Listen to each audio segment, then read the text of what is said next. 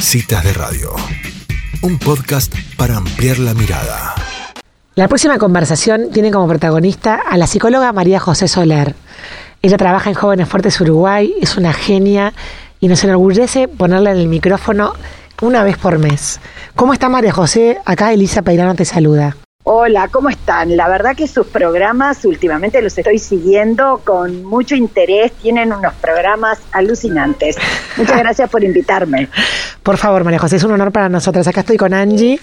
Y bueno, el tema que nos convoca hoy es las parejas, su conexión y su desconexión. Gracias María José por traer este tema tan importante y te escuchamos. Bueno, miren, primero les voy a empezar contando que las investigaciones de los últimos tiempos en terapia de pareja han mostrado que el vínculo de conexión en el matrimonio o en la pareja viene a representar una segunda oportunidad del vínculo de apego que el niño establece con sus padres. Entonces, lo primero que uno tiene que ver con conexión en la pareja, habla de que va a tener las características de este vínculo de apego. ¿Que ¿Cuáles van a ser? En primer lugar, el apego es un vínculo donde una persona establece con otro un lugar de base segura y puerto seguro. Base segura y puerto seguro. La otra persona para mí es ese lugar donde yo descanso, donde me siento conocido, querido, sostenido, aceptado. Es ese lugar del que puedo partir y al que puedo volver para recargar fuerzas. Y por eso este primer factor de la conexión es, estás ahí para mí. Y ahí viene una de las primeras heridas de la desconexión. No estuviste o no estuviste como yo necesitaba que tú estuvieras. Y hay que ver también otras cosas más respecto a este vínculo de apego.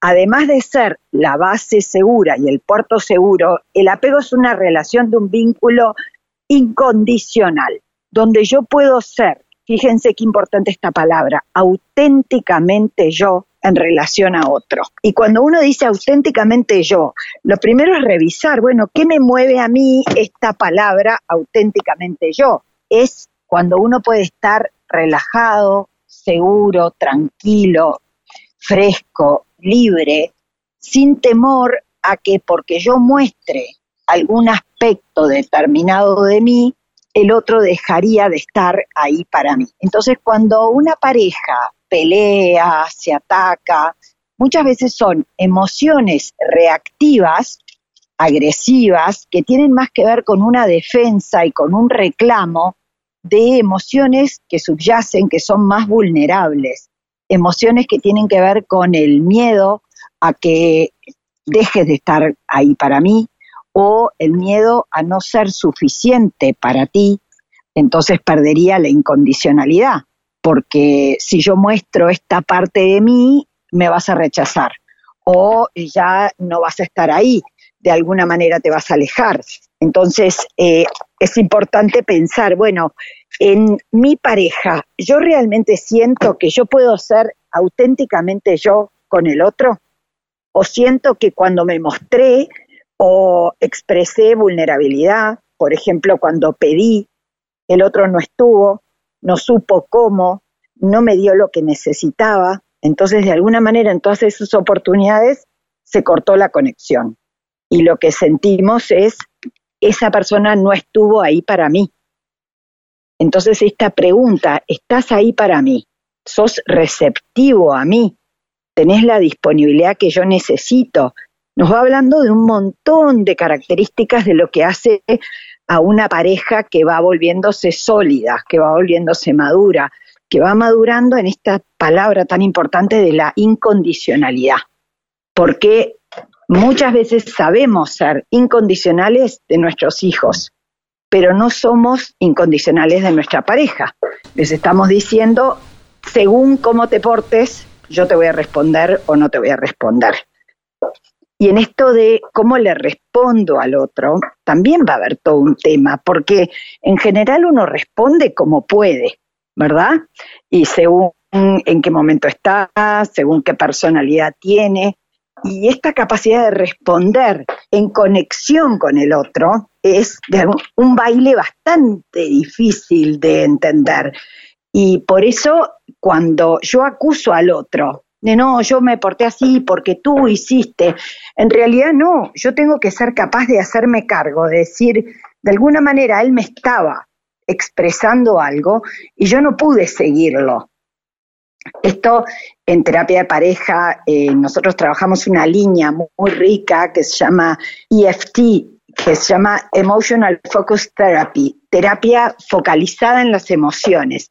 Es que emociones se están disparando en el aquí y ahora de nuestro vínculo. Y más allá de ese enojo, más allá de ese alejamiento, ¿qué hay? Y cómo nosotros, se dice en esta línea, bailamos con el otro un tango. ¿Un tango en qué sentido?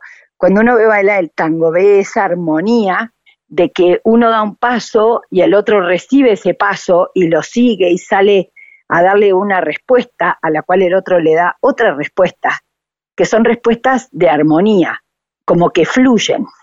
Muchas veces en la pareja nos dejamos de fluir y empezamos a pisarnos los pies. Y una cosa que yo digo hace que el otro lo hace mala y yo acentúo la mía mala y entramos en circuitos, en tangos disfuncionales. Y uno tiene que lograr restablecer el decir, no, no, no, vamos a bajar la pelota al piso, vamos a tratar de ver qué está necesitando el otro de mí en este momento. ¿Estás ahí para mí? ¿Cómo soy yo de receptivo? ¿En qué momento me empecé a alejar? Porque también hay otro terapeuta muy bueno que, que yo sigo mucho que se llama John Gottman, que, él habla de que las parejas se van desconectando y van perdiendo sus eh, mecanismos que se llaman de reparación, que es cómo reparamos el cortocircuito. Entonces, sin querer, cada vez se van alejando más. Y yo muchas veces le digo a las parejas, terminamos como esa canción de, de Joaquín Sabina que dice soledad de a dos. Hay muchas parejas que tienen este tipo de vínculo, un vínculo de, estamos solos porque nos hemos ido desconectando tanto que lo que prima es eh, el, ser ajeno de la realidad del otro. Y, entonces es bien importante pensar, si a mí vinieran, como decía Bugs Bunny, ¿qué hay de nuevo viejos, verdad? Y decir, ¿qué hay de nuevo en la vida del otro? Si a mí me hicieran un test de qué le está ilusionando a tu pareja, eh, ¿Por qué vibra? ¿Qué lo tiene preocupado? ¿En qué anda pensando cuando está callado? ¿Sabría yo contestar? ¿O elucubraría ahí a ver si de repente, y la verdad que no tengo ni idea porque mi desconexión del otro es terrible?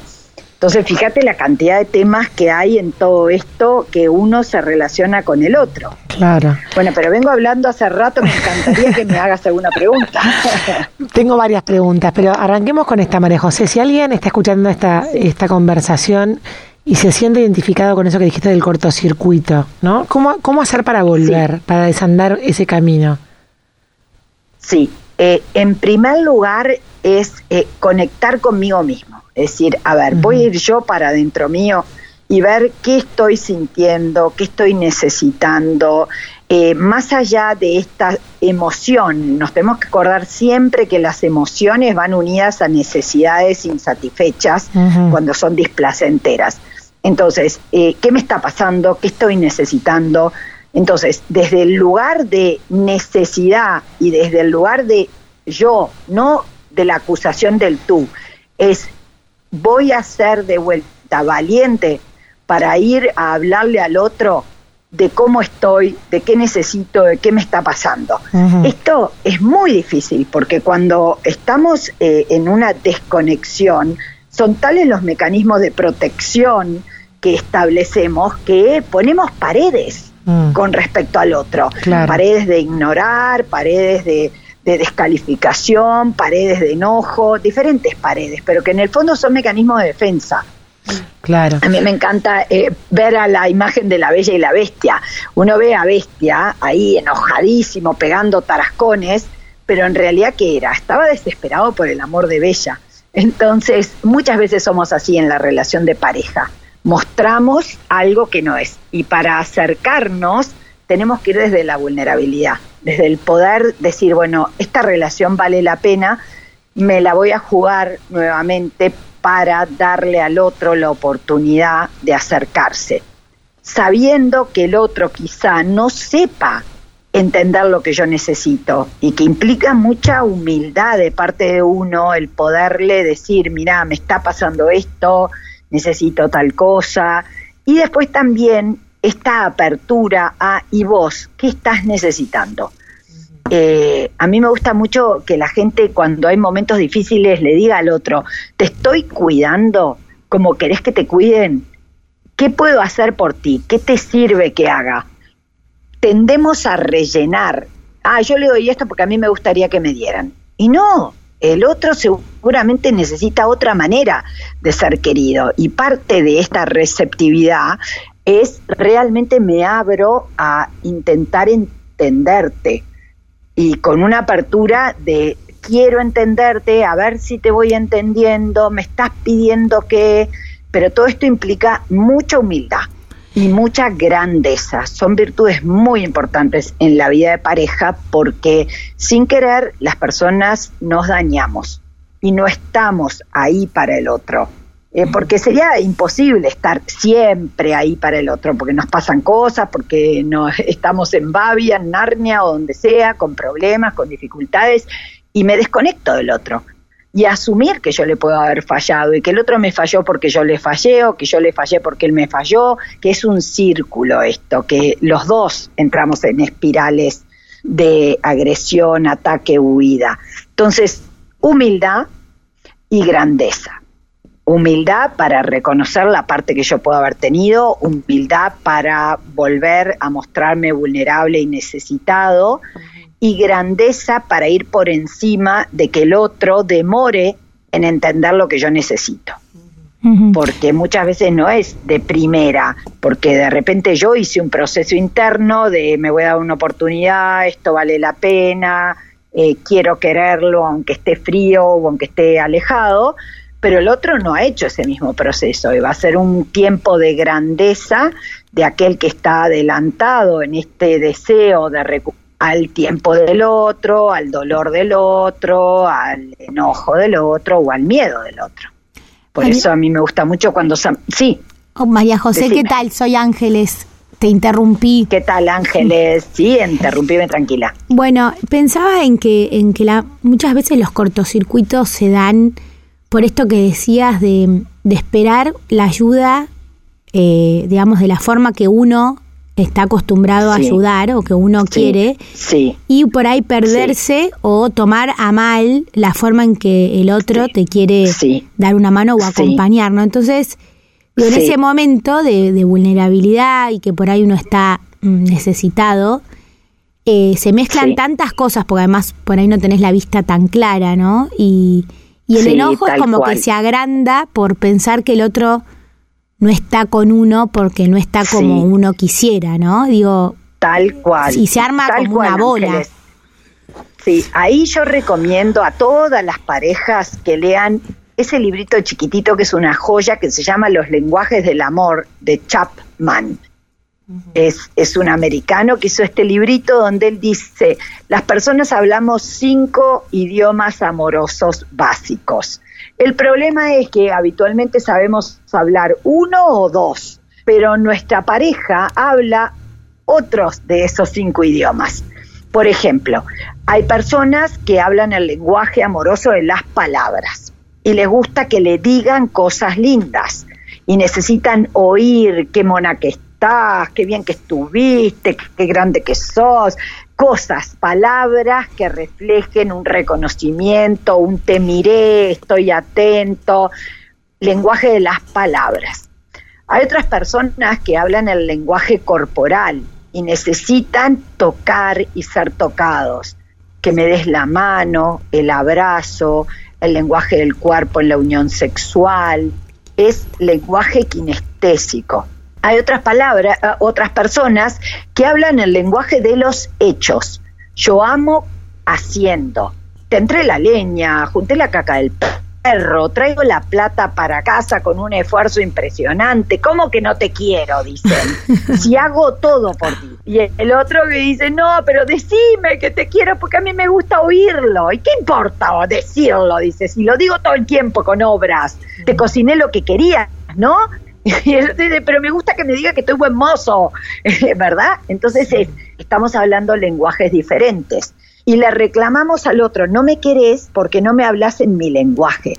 Y esto mm. también implica humildad, de decir, pa, pero el otro me necesita diciéndole. Y para mí eso no tiene ningún sentido, porque yo hago. O también otros dos lenguajes amorosos muy importantes. El lenguaje de los regalos. Ay, me trajo una flor. No me importa el precio, dicen. Es pensó en mí y mm. pensó que a mí me gustaba la bandeja para apoyar la computadora, justo lo que yo necesito.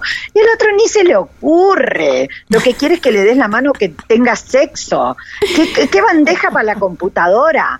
No, pero pensó en mí, me quiere porque y yo le yo le insinué, yo lo llevé, lo llevé ahí a la tienda y le mostré, pero no, miró lo de al lado y compró lo de al lado, no me conoce, no me quiere, ¿verdad? Entonces, enseguida decodificamos de, eh, el lenguaje en me quiere o no me quiere. Si me quiere se daría cuenta que yo quería la bufanda roja y no los zapatos marrones que estaban al pie de la bufanda roja. Pero lo llevé a la vidriera, ¿verdad? Entonces pretendemos que el otro, si me quiere, haga una lectura de mente y se dé cuenta. Ay, me olvidé el último lenguaje amoroso, que es el tiempo de calidad. Es dame bola a mí.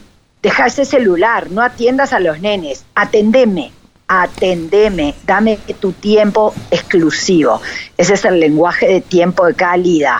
Entonces estas personas sufren cuando el otro está atendiéndolos mientras atiende a otra cosa y no se sienten priorizados, no se sienten suficientemente valiosos para tener el tiempo del otro. Entonces fíjense cómo estos lenguajes nos interceptan en nuestra conexión. Mm. Porque el otro no habla mi lenguaje, yo hablo japonés y el otro habla chino y no me entiende en mi lenguaje, entonces no se siente conectado conmigo porque mi lenguaje es diferente. Esta humildad para ver qué me reclama, estar atentos al reclamo y no vivirlo como una eh, exigencia, sino como en ese reclamo que te han hecho está el lenguaje amoroso del otro. Mm. Dame tiempo, acordate de mí, deja el celular, decime cosas lindas, aunque a vos te parezca una estupidez, ¿verdad? Haceme un regalito. Mm. Son reclamos.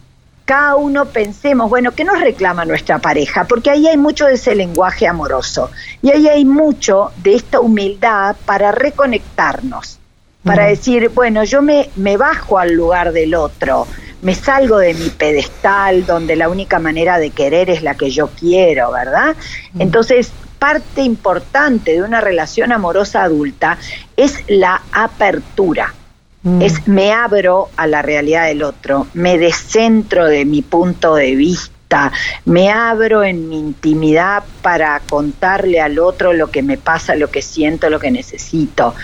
Y ahí es muy importante que cuando yo capto que el otro se está abriendo, yo entre en sintonía con el otro porque tendemos rápidamente a descalificar al otro. Mm. Ay, no, nada que ver, ¿qué me venís con eso? Eso no es importante. Mm. Ah, sí, sí, claro, hacer, hacer, hacer. ¿Y por qué no me decís? Lo estoy mm. descalificando. No entro en sintonía afectiva. Entonces, lo primero cuando yo quiero reconectar es validar. Validar. Es válido que de repente para ti ese tiempo, no sé qué, o que de repente sentís que no te doy atención porque estoy revolviendo la olla y atendiendo al nene, valido que estás enojado, valido que te pongas triste por esto que te afecte, en vez de decir, ay, nada que ver, eso no da, siempre exagerado, otra vez lo mismo, invalidamos, invalidamos, invalidamos. Entonces cuando invalido, esa apertura que el otro hizo para expresarme, se vuelve a la caparazón y entonces esa, ese baile, ese tango empezó a pisarse los pies. Dejó de bailar porque ya no hay esa reacción emocional que continúa la apertura del otro mm. con un paso mío de apertura, sino que es un paso de cierre. Entonces, esos momentos claves de la conexión, que son la apertura me abro, confío, me la juego a expresar lo que necesito, lo que siento, la sintonía afectiva de capto, aunque no esté de acuerdo, capto. Ni mm. siquiera tenemos que estar de acuerdo, ni que nos parezca que está bien, este capto, porque el grito del otro es, ¿cómo no te das cuenta? ¿Cuántas veces nos decimos, ¿cómo no se da cuenta de esto y esto y esto? Mm. Sí, el grito, el grito o, el silencio, ¿no? Según la personalidad. Claro.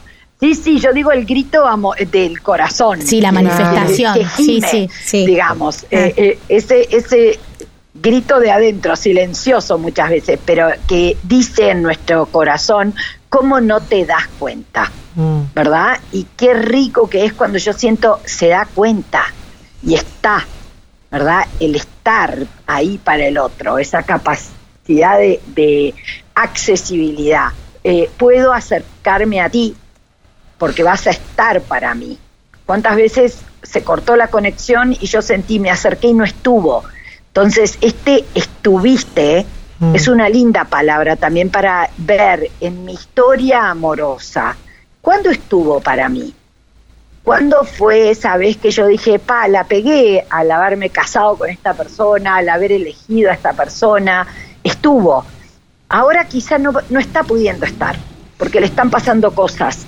Pero mira cómo estuvo cuando perdí el trabajo, cuando se murió no sé quién, estuvo, estuvo ahí para mí. Mm. Entonces eso nos da como fuerzas para volver a reconectar y decir, ay, sí, valió la pena, tantas veces estuvo. Le puedo perdonar que ahora no está pudiendo estar. Entonces estas palabras, cuidar al otro, sostener al otro, estar para el otro, reaccionar sosteniendo, reaccionar bien. Bueno, todas esas cosas son claves en la recuperación de esta conexión emocional. Espectacular, María José, la verdad que clarísimo, como siempre, ganas de seguir conversando, pero el tiempo, el tiempo se nos va.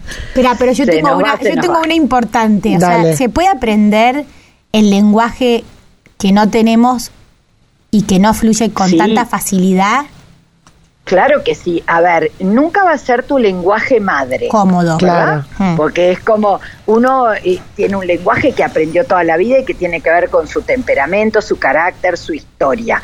No, no impide que yo pueda aprender de grande otro lenguaje, pero sabiendo que no me va a salir tan fácil, que lo voy a hablar porque es mi mecanismo de conexión con el otro.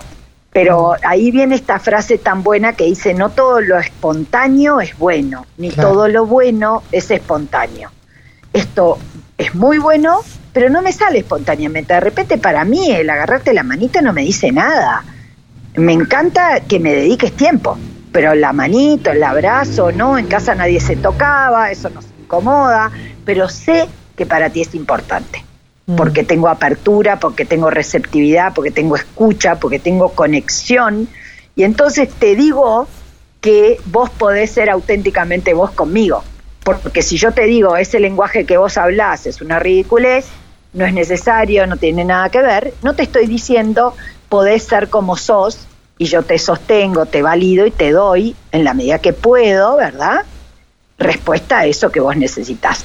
Entonces, se aprende, nunca va a ser tu lenguaje madre, pero sí que se puede aprender. Espectacular. Bueno, buenísima la pregunta, que suerte que le hiciste antes de cerrar. Estamos salvados. Muchas gracias María José por, por esta, por esta conversación.